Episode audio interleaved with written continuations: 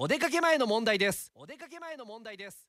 テイクオフ9テイクオフ9おはようございます。高橋正澄です。えー、先日お年玉付き年賀はがきの当選番号が発表されました、えー、リスナーの皆さんからですねたくさん年賀状をいただきまして、えー、1枚1枚確認しましたところゼロですねえー、たくさんいただいたといっても19枚でございましたが、まあ、ゼロ、まあ、19枚の中で1枚でも当たってたら、これはまあ、すごい確率か。えー、ありがとうございました。